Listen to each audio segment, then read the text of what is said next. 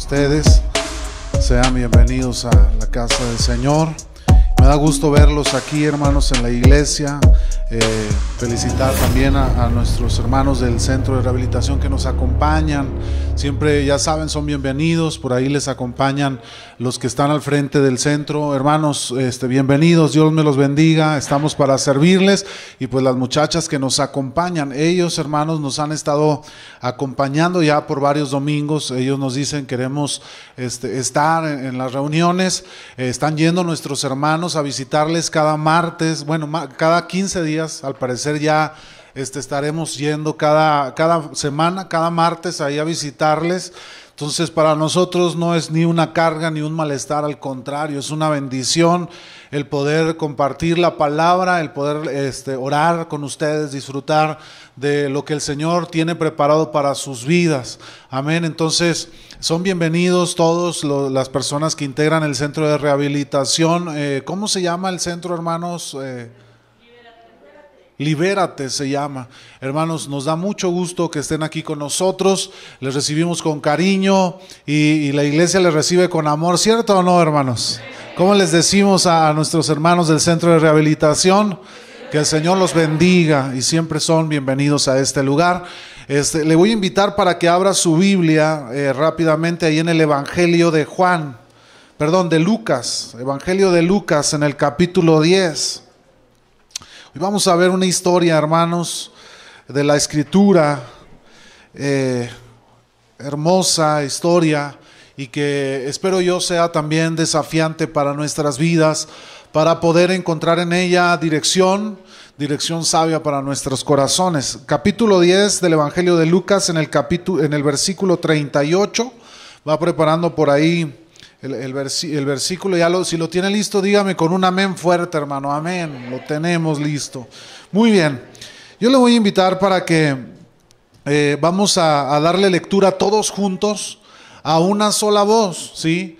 ¿Qué quiere decir esto? Va a escuchar a su hermano, vea si hay comas, hay puntos, trate de respetar la, gramática en la lectura, hermanos, y, y vamos a leer juntos. Escucha a su vecino, a su vecina para leer al unísono, ¿sí?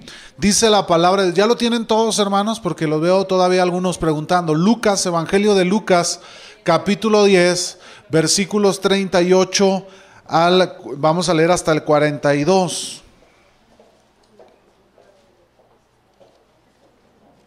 ¿Lo tienen listo, hermanos? Sí, bueno, vamos a leerlo juntos al unísono. Dice la palabra de Dios en el nombre del Padre y del Hijo y del Espíritu Santo. Aconteció que yendo de camino, entró en una aldea y una mujer llamada Marta le recibió en su casa. Esta tenía una hermana que se llamaba María, la cual, sentándose a los pies de Jesús, oía su palabra. Pero Marta se preocupaba con muchos quehaceres y acercándose dijo, Señor, ¿no te da cuidado que mi hermana me deje servir sola? Dile pues que me ayude. Respondiendo Jesús le dijo, Marta, Marta, afanada y turbada estás con muchas cosas, pero solo una cosa es necesaria y María ha escogido la buena parte, la cual no le será quitada. Cierren sus ojos. Señor, te damos gracias en esta tarde, Señor, porque nos da la oportunidad de poder estar aquí en tu casa, Señor, para alabarte, para bendecirte, Señor, para oír tu voz hablando a nuestros corazones. Te pedimos, Señor, que hables a nuestras vidas, Señor, queremos oír tu voz.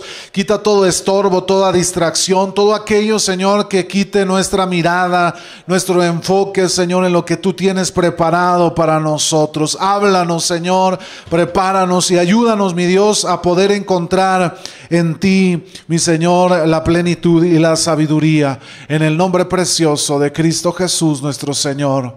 Amén y amén. Tome su lugar un momento y antes de entrar en el mensaje de la palabra, hermanos, también queremos recordarle por ahí un anuncio que se nos pasó. Próximo sábado a las 5 de la tarde, eh, todos los niños se les está citando aquí en este lugar, en, la iglesia, hermanos, van a tener un evento especial eh, en búsqueda del tesoro, se llama esta actividad. Así que si usted tiene niños pequeñitos de cuatro años, cinco años para arriba, hermanos, ya que su niño puede estar, se, eh, pueda obedecer instrucciones, puede mandarlo a la iglesia, hermano, y, estar aquí para esta actividad. ¿Sí? Si usted manda un niño más chiquito, pues el niño posiblemente se distraiga, no puede estar atento. Entonces, lo, más preferible, hermano, sería que mande su niño, si tiene cinco años, ya un niño de cinco años, ya obedece las instrucciones de cuatro años más o menos. Entonces, mande a los niños, hermanos, el próximo sábado a las 5 en este lugar para que estén en su actividad. La actividad dura aproximadamente una hora, hora pasadita. Y pues bueno, el niño viene para aprender de la palabra, hermanos. No solamente se divierte con algunas actividades, sino también aprende, hermanos, de la palabra del Señor. Así que... Próximo sábado, 5 de la tarde, los que tenemos niños, hermanos, mándelos un ratito acá a la iglesia para que tengan su actividad. Amén. Y los que tenemos niños decimos amén, así, ah, amén. Aquí los traemos, hermano. ¿Sí? Entonces, este, aquí les esperamos a los pequeños. Hoy les quiero hablar un tema, hermanos, un, mensaje. No sé, usted, hay un dicho que dice que el que reparte y comparte, ¿qué dice el dicho, hermano?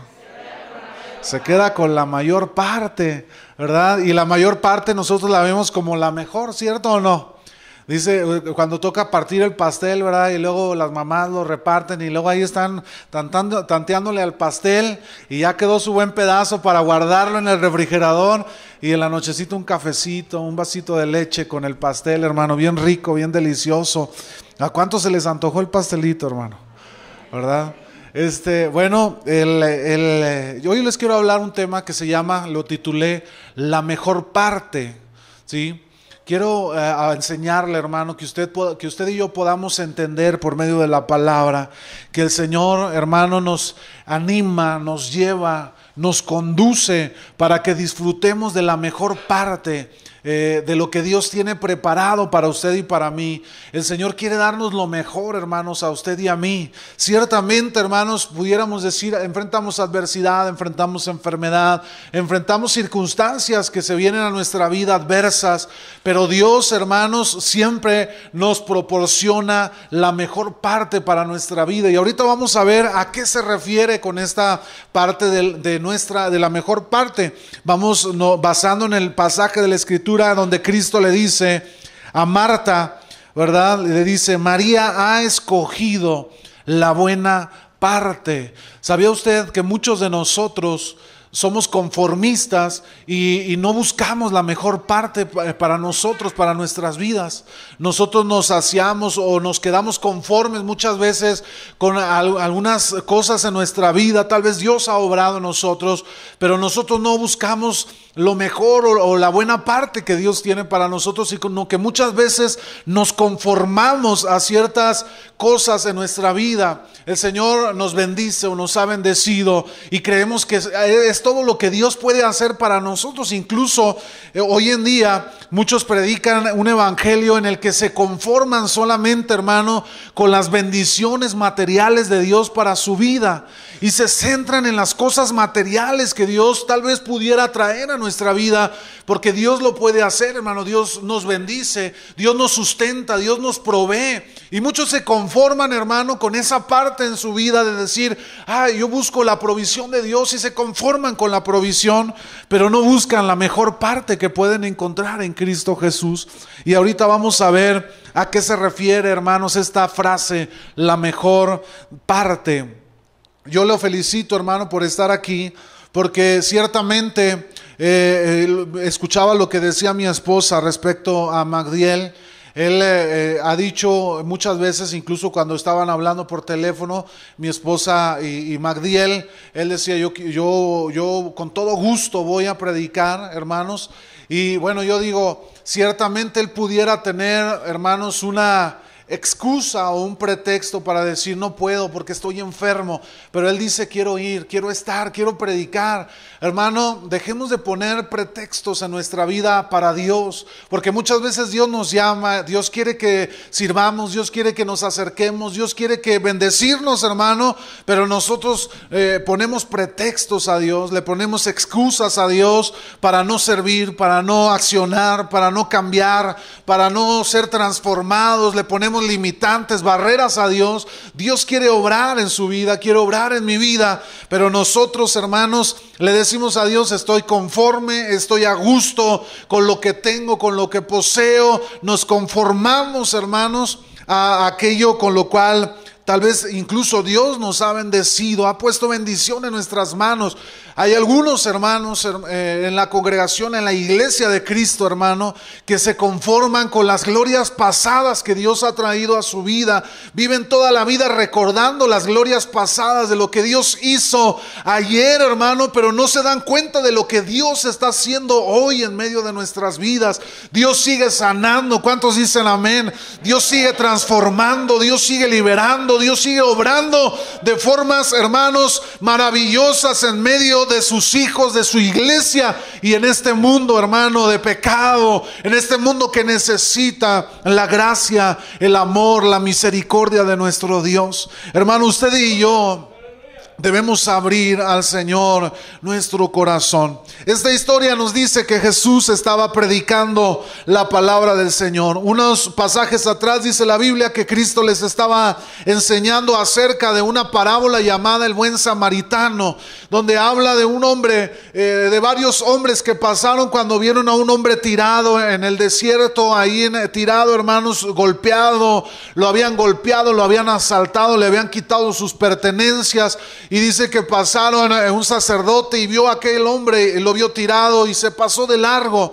Eh, eh, la, ley nos dice que no podía el sacerdote, hermanos, como cumplía una función específica en, el en los atrios de Dios, él eh, cuando vio al hombre creyó posiblemente que estaba muerto y por eso el sacerdote no se acercó, porque la ley le prohibía al sacerdote contaminarse con un cuerpo muerto. Sí, e, es decir, nadie podía tocar a un cadáver, un sacerdote no podía tocar un cadáver porque la ley significaba contaminarse y por las funciones que él desarrollaba en, el, en los atrios de Dios, él tenía que mantenerse limpio y puro.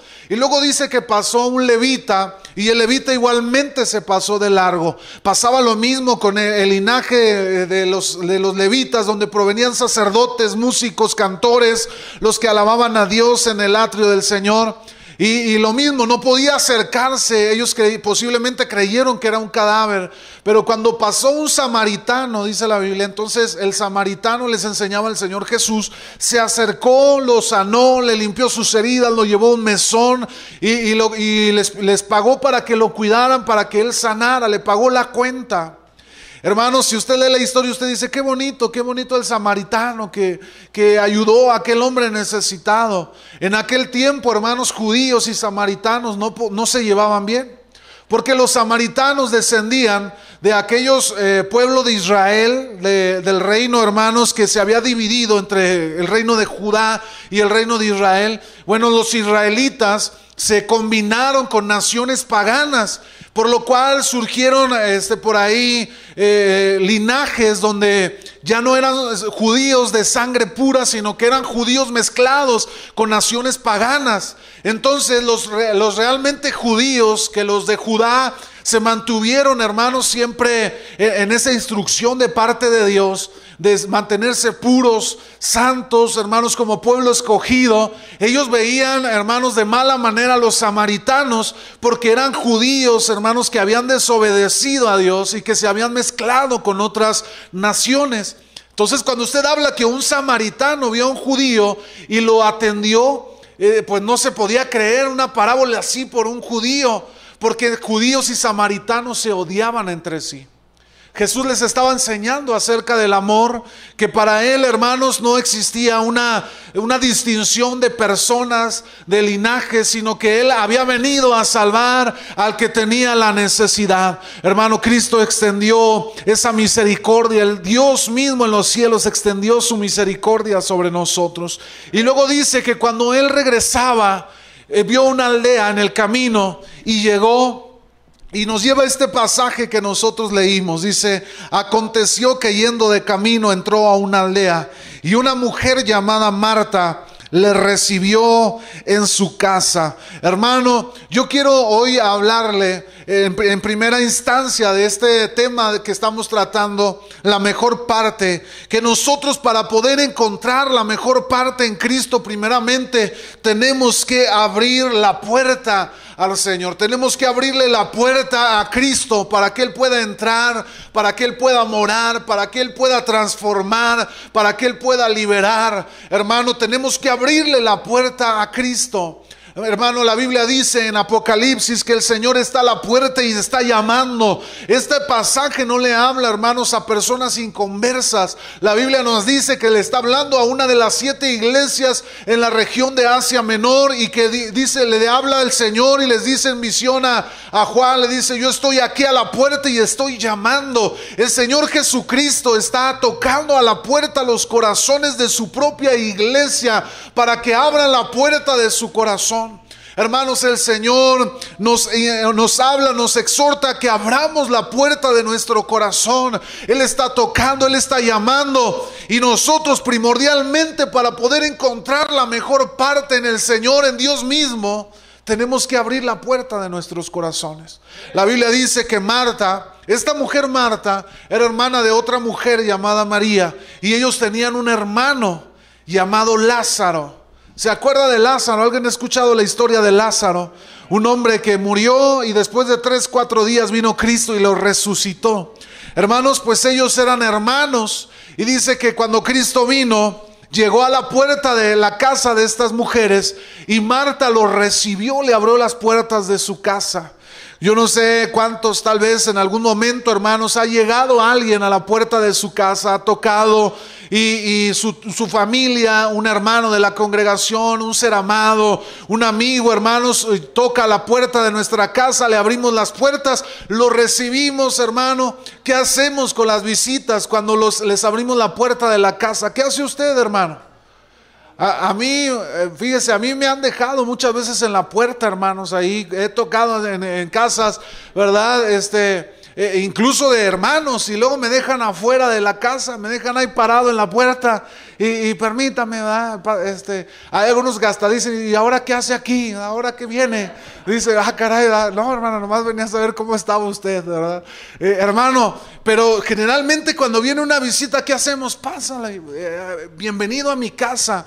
Ayer pasamos por ahí a la casa de nuestra hermana Lucy este, su nueva residencia, ¿verdad, hermana? Y la hermana abre las puertas y pásele, pastor, pásele, hermanos, a mi casa. Hermanos, qué bonito se siente cuando alguien nos abre las puertas de su casa y nos recibe con cariño, con amor, ¿verdad? Y luego lo sientan a la mesa y le ponen el cafecito, le ponen la, la comida, ¿verdad? Se siente muy bonito cuando nos abren las puertas de la casa, hermanos. ¿Cierto o no? ¿Cómo se siente usted?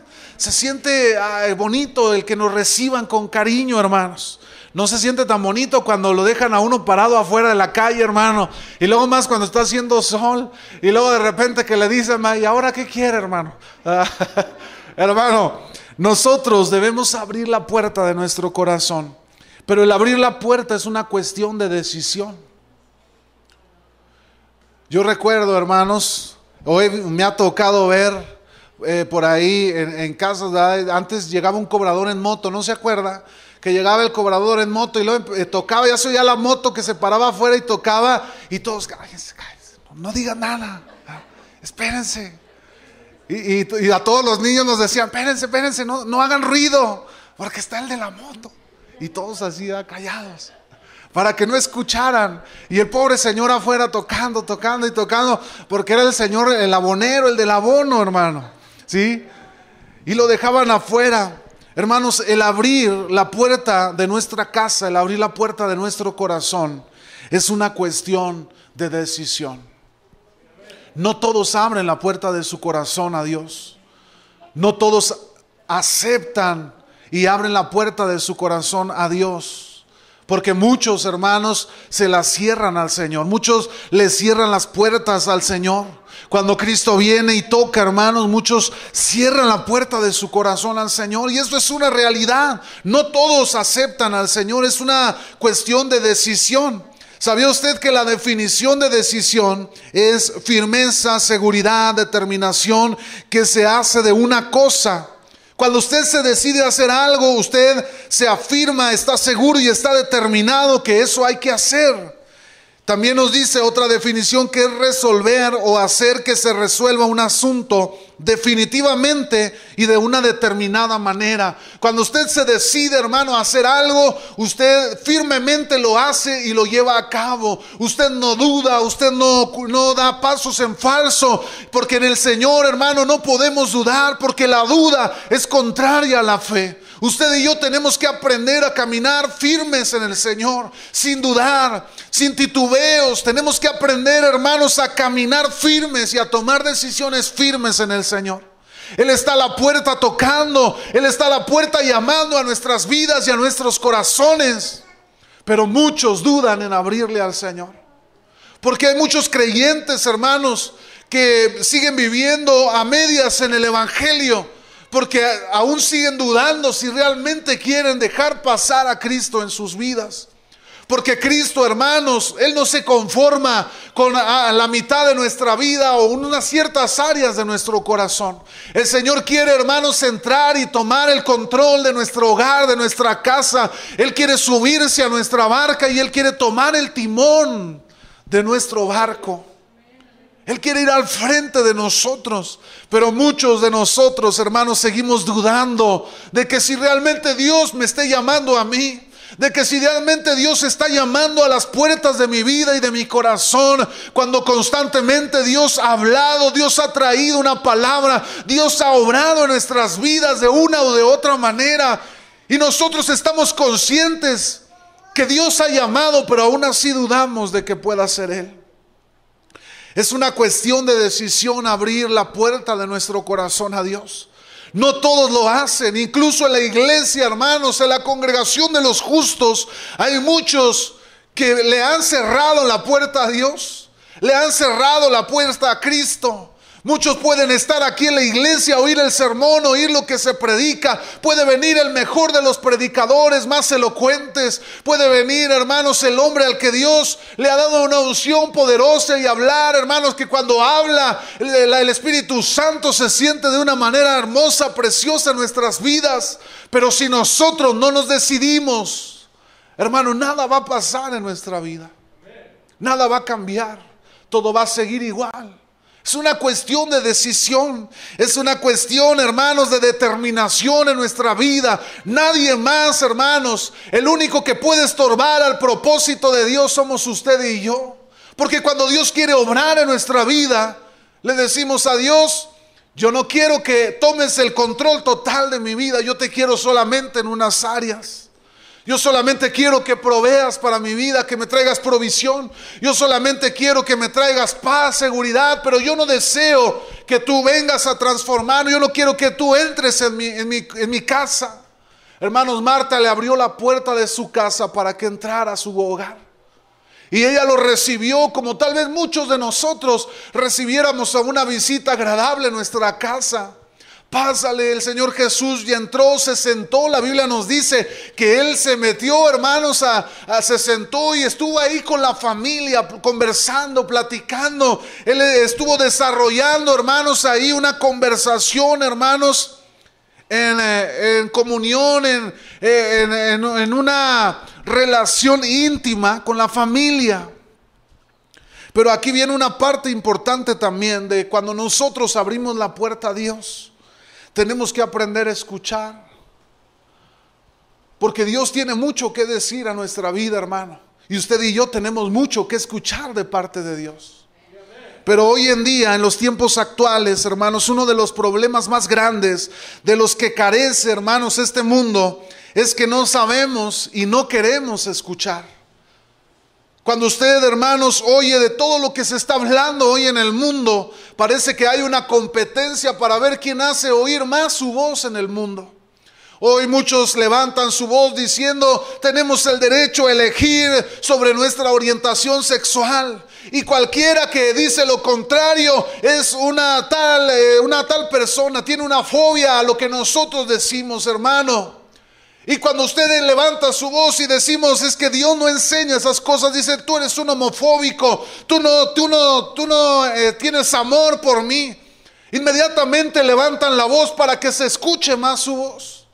Hermanos, hoy frente a los temas que estamos viendo en nuestra sociedad, parece que el mundo se esfuerza por a ver quién más se escucha más fuerte. Y la Biblia nos enseña que usted y yo debemos ser prontos para oír y tardos para qué, hermano? Para hablar. La Biblia lo dice en Santiago capítulo 1, versículo 19, dice, por esto, mis amados hermanos, todo hombre, escuche, sea pronto para oír, tardo para hablar, tardo para irarse, tardo para irarse. Y el mundo, hermanos, parece que ha hecho lo contrario. Nadie quiere escuchar a nadie. Quieren hacer oír su propia voz en el mundo de voces que se escuchan alrededor de nosotros. Debemos aprender a escuchar, hermano. Debemos aprender, hermanos, a callar frente a las circunstancias. Algo hermoso que a mí me ha enseñado el Señor, hermano, es que muchas veces frente a las circunstancias queremos ser los primeros en emitir nuestra opinión. Queremos ser los primeros en hablar y decir algo como diciendo, ahora sí, si yo hablo primero, entonces yo voy a tener la oportunidad de ir adelante o de, o de ganar, hermanos pero no aprendemos a escuchar lo que Dios quiere hablar a nuestra vida. Estamos tan, hermanos, tan ensimismados en nosotros que no queremos oír lo que Dios quiere decir acerca de nosotros. Dios dice, yo tengo pensamientos de bien acerca de vosotros y no de mal. Dios dice, arrepiéntete porque la venida de Cristo está cercana. Hermano, pero nosotros estamos tan ensimismados en nuestras necesidades o en lo que nosotros queremos para nosotros, que nos olvidamos, hermanos, de escuchar lo que Dios está hablando.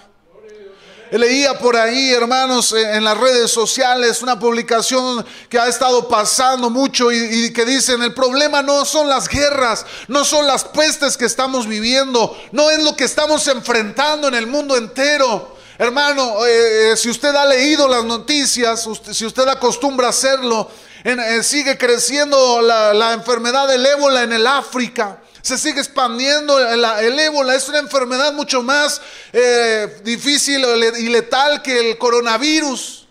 Pero se da en el país del África. Sigue muriendo gente. Se habla de nuevos virus que están surgiendo en China, en otros lugares, que están matando personas. El coronavirus sigue cobrando la vida de muchas personas alrededor del mundo. Países están entrando en la quiebra. Yo leía que Argentina está en una devaluación terrible y la crisis económica en Argentina es, es algo terrible, hermano. En México no estamos exentos, hermano, de lo que estamos enfrentando en el mundo entero. Pero el problema, hermano, no son las crisis, no es la enfermedad, no son los problemas. El problema es que Dios está hablando y nadie lo está escuchando. Dios está hablando al mundo, hermano, y nadie lo está escuchando. Lo más triste es que muchos, la iglesia, hermano, una parte de la iglesia está ignorando la voz de Dios. Dios está hablando nuestras vidas pero estamos ignorando lo que Dios está hablando. Debemos ser prontos a escuchar la voz de Dios.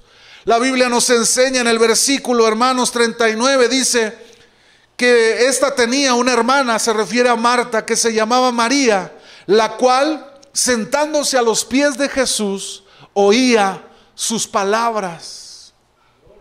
María escuchaba lo que Jesucristo tenía que decir, hermano. Yo le pregunto a usted, cuando ha tomado una decisión en su vida, hermano, usted le ha preguntado a Dios qué opina al respecto. O usted le ha dicho al Señor, Dios, ¿qué es lo que tú quieres que yo haga? ¿Ha escuchado la voz de Dios, hermano, hablando a su corazón, a su vida? Porque muchos de nosotros vivimos tan ensimismados en el mundo y en nosotros que nos olvidamos de ver, hermano, qué es lo que Dios quiere para usted y para mí. Nos conformamos, hermano, con lo que nosotros podemos obtener, hermano, con lo que nosotros podemos llegar a poseer o a tener. Y nos olvidamos de lo que Dios quiere hablar a nuestros corazones. Que Dios le está hablando a su vida, hermano. ¿Por qué, ¿Por qué escuchamos más nuestra propia mente? Yo hace unos domingos le hablaba, hermano, del corazón engañoso. Que muchas veces nos guiamos por lo que el corazón diga, pero nos olvidamos de lo que Dios está hablando a nuestro corazón. Y sabía usted, hermano, que el corazón del hombre, porque la Biblia dice, nuestros pensamientos no son los pensamientos de Dios. Nosotros creemos que con estar bien eh, estables económicamente o tener paz o tranquilidad es suficiente. Pero Dios nos dice, no, lo que necesitamos va mucho más allá de lo material que ofrece el mundo. El segundo aspecto, hermano, de esta historia, dice la Biblia, pero Marta se preocupaba con muchos quehaceres y acercándose dijo, Señor, fíjese lo que le dijo Marta a Jesús le dice, Señor, ¿no te da cuidado que mi hermana me deje servir sola? Dile pues que me ayude. Respondiendo Jesús le dijo, Marta, Marta, afanada y turbada estás con muchas cosas. Hermano, el cristiano genuino siempre va a tener su enfoque puesto en Cristo Jesús. Un verdadero cristiano siempre su enfoque se va, va a ir dirigido hacia Cristo. La palabra de Dios nos anima a nunca perder el enfoque en nuestra vida cristiana.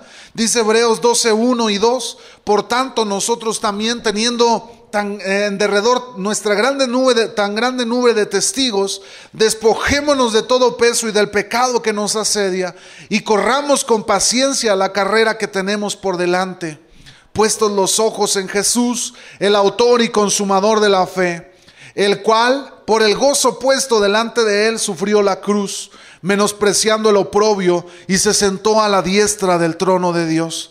Hermano, no debemos perder el enfoque en nuestra vida. Cristo es nuestro enfoque.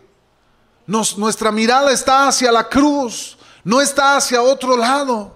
Nuestra mirada está hacia Cristo, no está hacia otros placeres o a otras cosas, hermano. Sin embargo, el enfoque mundano, hermano, radica completamente opuesto a Cristo. ¿Qué es lo que el mundo dice, hermano? ¿Qué es lo que el mundo está enseñando hoy? Tú no necesitas de nadie. Tú puedes ser eh, el, proveedor de lo, de lo tuyo. Solamente cree en ti, solamente este, cree en lo que tú puedes lograr se olvidan de Dios. Sabía que el mundo de hoy se le conoce como el mundo helenista, el mundo que, eh, estuvo eh, predominando en el mundo romano, hermanos, en el tiempo de la época romana. El pensamiento del romano y de, estos helenistas, hermano, era, eh, se centraba en ellos mismos, era egocéntrico. Ellos hacían creer que el hombre podía por sí mismo valerse. El helenista, hermano, satisface sus placeres, sus necesidades. Él disfruta. Él, eh, si, si, quiere hacer algo, si quiere darle rienda suelta a algo, lo, lo hace. Así es el mundo que, en el que hoy vivimos. Le dice a nuestros jóvenes, si tú quieres tener sexo, solamente cuídate y tenlo, no importa. Si tú quieres eh, ver lo que tú quieras en internet, puedes hacerlo porque tienes el acceso. Solamente debes tener cuidado y caminar con cuidado. Ahora nada le restringe el mundo a, nuestros jóvenes. Cada vez más se acercan a atacar más a nuestros hijos. Hoy incluso se está legislando para que nuestros niños, desde que ellos, eh, que nosotros ya no tenemos derecho a decir si es niño o niña. Ahora nuestras las actas de nacimiento tienen que decir solamente que, que nació una persona. Y cuando el niño crezca, él va a decidir si es un niño o una niña. ¿Hasta dónde ha caído, hermanos, la transgresión y la perversión del hombre? Cuando yo escuchaba, hermano, lo que se dictaba a media semana en, los congresos del magisterio de la Suprema Corte de Justicia de la Nación, donde los, eh, los magistrados de nuestra nación, que nos ayudan, hermanos, a legislar las leyes de nuestro país, se reunieron y dictaron, eh, llegaron a un acuerdo todos juntos y dijeron, es una, es inconstitucional declarar, hermanos, que hay vida en la concepción. ¿Sabía usted eso? ¿Sabía usted eso? Que el martes, miércoles de esta semana, la Suprema Corte de la Nación dijo, es anticonstitucional declarar que hay vida en la concepción. ¿Sabe qué se libera con esto? El aborto. Quiere decir que una mujer que decida quitar, eh, abortar en los primeros meses de la vida, cuando eh, el, cuerpo del niño o niña que va a nacer todavía es un óvulo, un feto, una célula, hermanos, ya lo pueden abortar sin ninguna restricción jurídica. Y cuando yo escuchaba la resolución, porque mientras estaba legislando esto, se estaba discutiendo, hermanos, ahí en, la Suprema Corte, en, en, los pastores nos llamamos los unos a los otros y nos dijimos, vamos a orar, vamos a pedirle a Dios que intervenga, que logre. Hermanos, estuvimos orando, pidiéndole a Dios, y al final dijeron, declaramos anticonstitucional que se declare que hay vida en la concepción. Yo no lo podía creer, hermano, que lo que antes para nosotros parecía algo que nunca pudiese pensarse, hoy incluso se está metiendo a los honorables congresos de nuestros estados. Se están discutiendo temas, hermano, que parecen irreales. En nuestros congresos se está discutiendo si un niño deba de decidir si es niña o niño. Un niño inocente, un niño que no tiene la capacidad de decidir. ¿Qué está pasando con nosotros, hermano? El mundo ha perdido el enfoque completamente de Dios. Hace varios años atrás, más de 20 años en los Estados Unidos, decidieron sacar la Biblia de las escuelas, que no se enseñe la palabra de Dios. Dijeron, eso no puede pasar en el Estado, no puede estarse hablando la palabra de Dios en nuestras escuelas y decidieron quitar la Biblia de las enseñanzas de las escuelas públicas. Hermano, en el 2001 un par de aviones se estrellaron en las torres llamadas Torres Gemelas, donde murieron más de tres mil personas. Y luego los, gobernantes de la nación preguntaban, ¿y por qué Dios permitió que pasara todo esto si Dios es amor? Hermano, las consecuencias que han venido a la vida del hombre no han sido porque Dios no nos ame, han sido porque usted y yo así lo hemos decidido. Y Dios, hermano, respeta nuestra decisión. Dios respeta nuestra decisión. Por eso es tan importante decidirnos, hermano, por abrirle la puerta a Cristo. Por eso es tan importante no perder nuestro enfoque de Cristo. Pero va a haber muchos distractores. La Biblia dice que Jesús le dijo a, Marta, a María, perdón, a Marta, le dijo a Marta, fíjese las palabras que le dijo, afanada y turbada. Y la palabra nos dice que Marta se preocupaba mucho en sus quehaceres. Hoy el mundo se preocupa en lugar de ocuparse, hermano. Y muchos en la iglesia viven más preocupados que ocupados. Muchos hermanos eh, tienen problemas en casa y están preocupados y, ya no sé qué hacer y ya no sé cómo hacer las cosas y, y qué voy a hacer. Se están anticipando a las cosas, hermano. Se preocupan, es decir, preocuparse es anticiparse, hermanos, a la ocupación. ¿Qué quiere decir? Que antes de que esté el problema usted ya está angustiado. Usted ya está todo tenso y qué voy a hacer y cómo le voy a hacer y, si pasa esto y luego si y si pasa aquello y usted ya está todo angustiado y ansioso. Usted ya se declaró perdedor antes de poder enfrentar la carrera. Usted ya está angustiado antes de correr si, y si pierdo y ya está todo preocupado, hermano. El mundo vive preocupado hoy en día en lugar de ocuparse. La iglesia no debe de preocuparse, hermano. La iglesia debe de ocuparse. ¿Y sabe cómo es eso, hermano? Cuando usted tenga un problema, usted ocúpese en la oración. Cuando usted está enfrentando el valle de la sombra y de la muerte, usted ocúpese en la oración. Cuando usted esté enfrentando, hermano, la persecución y la angustia, usted ocúpese en la oración. Cuando usted esté enfrentando, hermano, la tentación, ocúpese en la oración. Pero la iglesia está preocupada en qué va a hacer. Usted y yo no podemos hacer nada, hermano. Solamente ocuparnos en la oración. También la Biblia nos dice que Marta estaba afanada. ¿Y sabía usted que hoy en día la iglesia está siendo distraída por los afanes de este mundo. Yo nomás le pregunto a usted, sin que me responda, piénselo un momento en su cabeza personalmente, ¿cuánto tiempo ocupa en su celular, hermano? ¿Cuánto tiempo ocupa viendo sus redes sociales? ¿Cuánto tiempo se pasa, hermano, viendo lo que publican otras personas en su Facebook, en su Twitter, en su Instagram? ¿Cuánto tiempo ocupa en eso, hermano? Y empezaron varios a moverse en la silla, como que se incomodaron, hermano, así como, ah, caray, ¿qué, me sabe el hermano? Ah? hermano, ¿cuánto tiempo pasamos en las redes sociales? Y nomás moviendo un dedo así, pudiendo estar de rodillas orando a Dios, pudiendo estar leyendo un libro, pudiendo estar haciendo el quehacer en casa, pudiendo estar haciendo, estudiando una carrera, haciendo algo, hermano, de provecho. ¿Cuánto tiempo pierde en el televisor, en los medios digitales? Hermano, estamos, el mundo nos está poniendo tantas cosas en nuestro alrededor que nos está centrando en afanarnos en lo que el mundo nos ofrece. Y ahí estamos, hermanos, la, la iglesia afanados también. Y Cristo está ahí en nuestras iglesias, Él está hablando a nuestros corazones y nosotros afanados con lo que el mundo nos está diciendo. Estamos más preocupados por saber ahora el chisme en las redes sociales, saber qué nos enteramos, hermano, que lo que Dios quiere hablar para usted y para mí.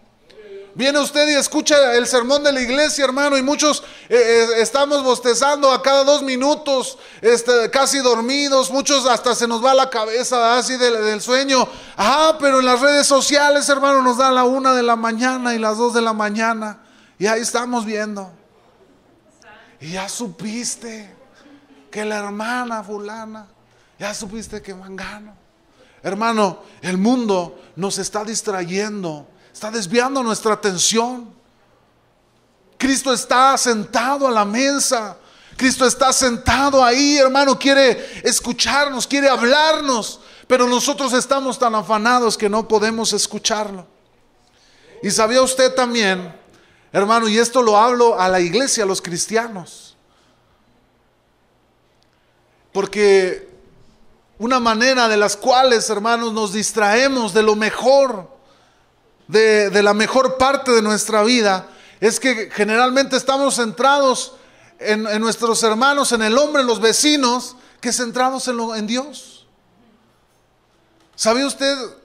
Muchos de los problemas que se dan en la iglesia, se lo digo porque pues eh, atendemos a, a, las familias, escuchamos, muchas veces pues estamos ahí tratando de dar un consejo bíblico, pero muchos de los problemas de la iglesia, hermano, no radican en, algo externo, sino solamente en, algo que está centrado en la vida de otra persona. Es decir, hemos visitado un hermanos que dicen, ya no voy a la iglesia, hermano, porque va fulano de tal. Y fulano de tal me hizo tal cosa en el 1995 y me ofendió, oiga, me dolió. Hermano, tienen la mirada puesta en el hombre. Se olvidan de que, que nos llamó, ¿quién fue, hermano? Dios. Es que yo, yo no voy a la iglesia porque ahí hay puros hipócritas, hermano. Desde hoy le digo, en la iglesia, hermanos, hay puros hipócritas. Pero que queremos cambiar, ¿cierto o no? Queremos ser cambiados por el poder de Dios. Fallamos, somos pecadores. Nos equivocamos. Hermano, nunca vaya a cometer el error de ponerme a mí, el pastor, como su ejemplo. Sería la peor tontería que usted pudiera hacer. Porque yo le voy a fallar tarde que temprano. Yo algún día me voy a morir y a lo mejor usted basa su confianza en el pastor y dice, mi pastor y, en él, él, él, es el mejor pastor y luego se muere el pastor y ¿dónde quedó su mejor amigo, hermano? Está enterrado tres metros bajo tierra. Pero la fidelidad de Dios es para siempre. El amor de Dios es por la eternidad. Nunca pongamos la confianza en el hombre. Dice la Biblia, maldito el hombre que confía en el hombre. Pero somos bienaventurados los que confiamos en Dios. Hermano, aprenda a confiar en Dios. Deje de ver a su hermano. Si su hermano este, lo que haya sido, lo que haya pasado, centre su mirada en Cristo. Y, debe de saber usted que no podemos enfocarnos en ambas direcciones, no podemos enfocar nuestra mirada al mundo y a Dios, hermano. La Biblia dice, el que sirve a, a dos señores, tarde que temprano, con uno va a quedar mal. Trate de agradarle a dos personas, hermano. Dos personas que tienen principios diferentes y tarde que temprano con una va a quedar mal. Dios, hermano, y el mundo, no podemos estar con un pie allá y un pie acá. Porque incluso la Biblia dice que Dios aborrece, hermano, este tipo de vida. Yo quiero invitar a Eric, si me ayudas poquito en el piano, ya voy a terminar, hermanos. Y yo quiero invitar a que aprendamos a escoger la mejor parte en nuestra vida. Dice la palabra de Dios en, el libro, en el versículo 42, pero solo una cosa es necesaria y María ha escogido la buena parte, la cual no le será quitada. Hermano, podemos estar en la iglesia. Marta era una mujer que creía en Cristo. Marta era una mujer que amaba a Cristo. Eran amigos de Cristo, servían a Cristo. Hermano, pero Marta se afanó, se preocupó, se turbó, se distrajo. Marta estaba más preocupada por hacer otras cosas que aprovechar de la mejor parte que había en Cristo Jesús. Muchas veces llevamos un cristianismo sin Cristo. Hermano, nos decimos llamar cristianos, vivimos una vida cristiana eh, eh, y decimos yo voy a la iglesia, yo eh, voy miércoles, viernes y domingo y vivimos un cristianismo sin Cristo. Esto es algo increíble, pero hoy en este día, hermanos, Muchas iglesias, la iglesia hermano a nivel mundial, en, en muchos lugares están viviendo un cristianismo sin Cristo. Apocalipsis dice, he aquí estoy a la puerta y llamo. Y si alguno escucha mi voz y abre la puerta, yo entraré a él y cenaré con él y él conmigo. No se los dijo al mundo ni a los inconversos. Les estaba tocando a la puerta a la iglesia. Le estaba diciendo, yo te estoy llamando, iglesia, aquí estoy afuera. Hemos creído tal vez por mucho tiempo que Cristo está en nuestra vida, en nuestra familia, en, nuestros, en, nuestra vida personal, hermano. Y tal vez sin darnos cuenta nos hemos convertido en, en cristianos sin Cristo en nuestra vida. Nos llenamos de todo lo que el mundo ofrece y queremos venir a callar nuestra conciencia el domingo en la mañana al culto. Nos llenamos de lo que el mundo y los placeres nos ofrecen y queremos venir, hermano, el miércoles o el viernes a la oración para que Cristo acalle un poco nuestras conciencias, para que el Espíritu acalle nuestra conciencia. Pero no podemos olvidarnos. Cristo está a la puerta llamando. Iglesia, aquí estoy. Habrá alguien que abra la puerta de su corazón. Habrá alguien, hermano, que le diga a Cristo, aquí está mi vida, aquí está mi corazón, aquí estoy todo lo que soy. Que se deje, hermano, de excusas, que se deje de señalamientos, que deje de ver al, hermano, al pastor, al líder, a la persona que tenemos enfrente o al lado y nos hagamos responsables como cristianos de decirle a Dios, yo soy responsable de mi relación contigo. Marta vivía, hermanos, lo tenía Cristo ahí en su sala. Pero Marta estaba más afanada en hacer otras cosas. Muchos cristianos viven un cristianismo sin Cristo. Muchos engañan, hermanos, creyendo que es suficiente solamente con servir a Dios, pero nos olvidamos de tener una relación con Cristo. María escogió la mejor parte, hermano. Porque mientras Marta se afanó en quererle ofrecer a Dios lo mejor de su casa, María se sentó a los pies del maestro y empezó a oír las palabras que Cristo tenía para su vida. Hermano, la Biblia dice que nosotros la fe viene por el oír. Muchas veces dejamos de crecer en nuestra vida. Empezamos a servir vacíos en nuestro corazón porque hemos dejado de oír la voz de Dios. Nos engañamos y creemos que solamente sirviendo a Dios lo es todo en nuestra vida, hermano. Y nos olvidamos de lo más importante, de la mejor parte, que es poder tener una relación personal con Cristo, con el Maestro. Usted, hermano, puede ser y obtener los mejores reconocimientos en, la vida eclesiástica. Tal vez yo pudiera llegar a ser superintendente de las asambleas de Dios un día. Tal vez yo pudiera estudiar en la maestría o el doctorado en teología algún día. Convertirme en un hombre que, que tenga mucho conocimiento de la palabra de Dios y de la teología. Pero de nada me serviría todo eso si descuido lo más importante que hay en mi vida, la mejor parte en mi vida, que es mi relación con Cristo. Lo puedo perder todo, hermano, pero si mantengo mi relación con Cristo, lo tengo todo. El hombre puede despojarme de todo en mi vida. Puede despojarme de mis bienes materiales, puede despojarme de las personas que yo amo, puede despojarme de las amistades mm, que yo tengo, pero nunca podrán quitarme la mejor parte de mi vida, que es mi relación con Cristo. Eso nadie podrá quitármelo nunca. Cuando Pablo y Bernabé, hermanos, cuando Pablo y Silas estaban ahí en el fondo de aquella cárcel, en lo más oscuro, en la humedad de aquella cárcel, creyeron que metiéndolos a la cárcel, atarlos de sus manos, se iba a acabar todo, pero no le pudieron quitar la mejor parte de sus vidas, que era su relación con Cristo. Dejemos de ser cristianos, hermanos, sin Cristo en nuestra vida. Convirtámonos, hermanos en verdaderos discípulos de Cristo. Dios está llamando a tu puerta, pero es tu decisión. Si te conformas, tal vez Dios te ha bendecido, tal vez han conocido la palabra. Dios les ha hablado y les ha mostrado la palabra y se han conformado. Qué bonitas historias la hermana Belia nos dice. Qué bonitas historias o bonitos testimonios nos dan. Pero yo quiero decirles, amadas hermanas del, centro de rehabilitación, Dios está llamando a la puerta. Dios quiere que abramos la puerta de nuestro corazón porque Él quiere transformarnos. Tal vez tú sigues dudando si realmente podrás ser libre de tu adicción.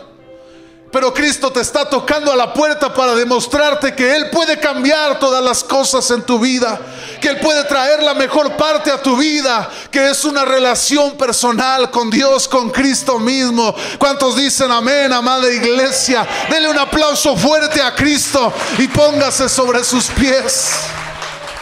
Y yo quiero que ahí en su lugar usted levante su mano un momento y le diga al Señor, primeramente, gracias Dios por lo que has hecho en mi vida.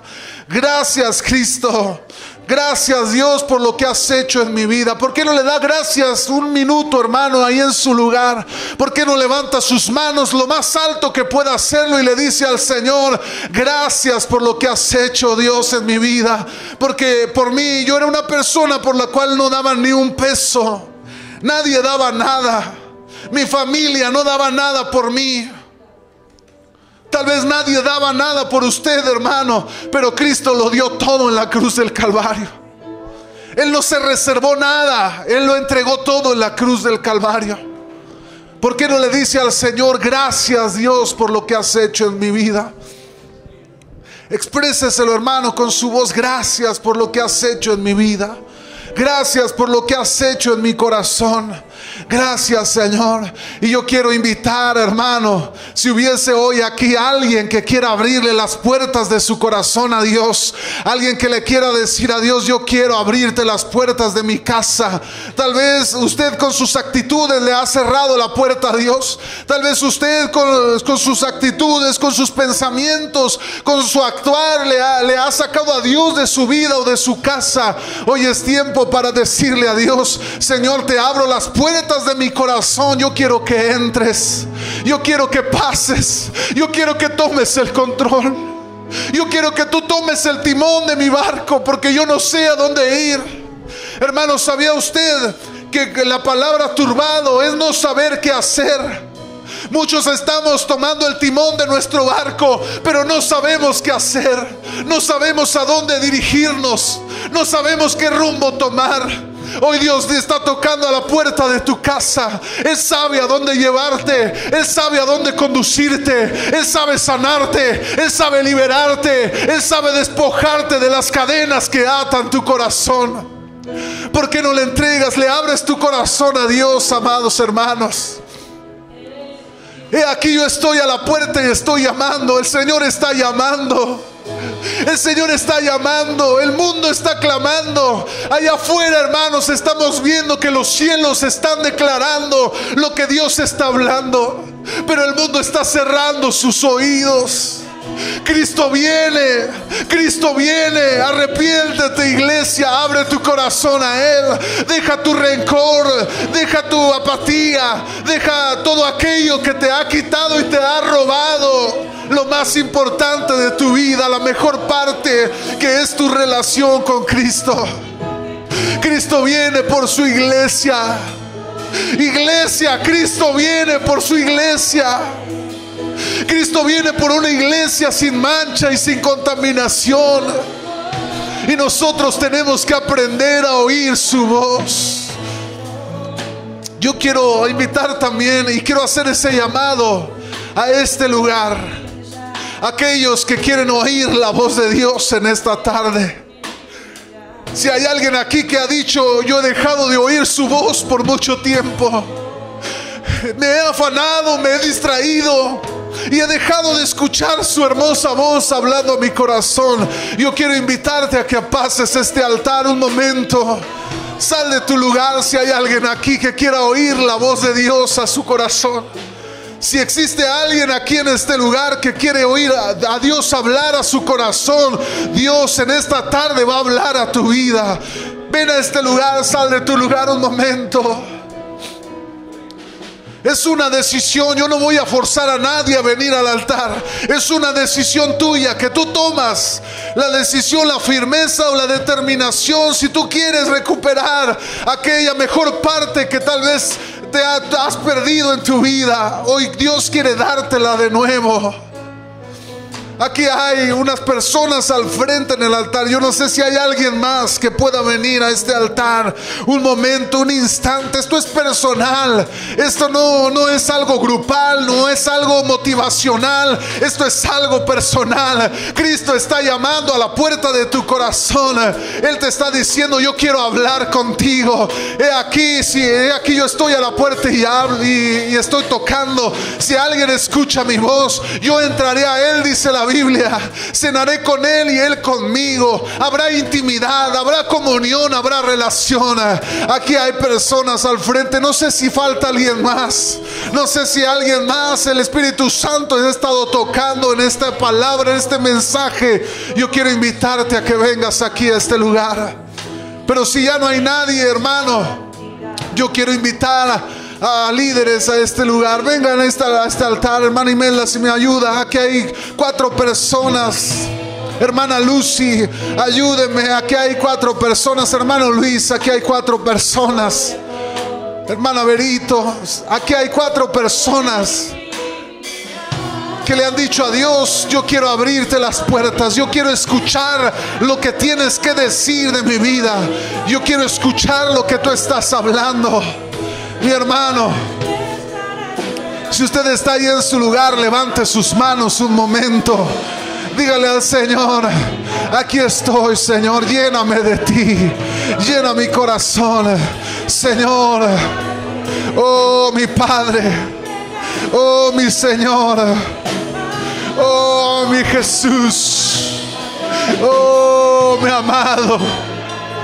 Oh, mi amado, el Señor no quiere intermediarios, el Señor quiere una relación contigo.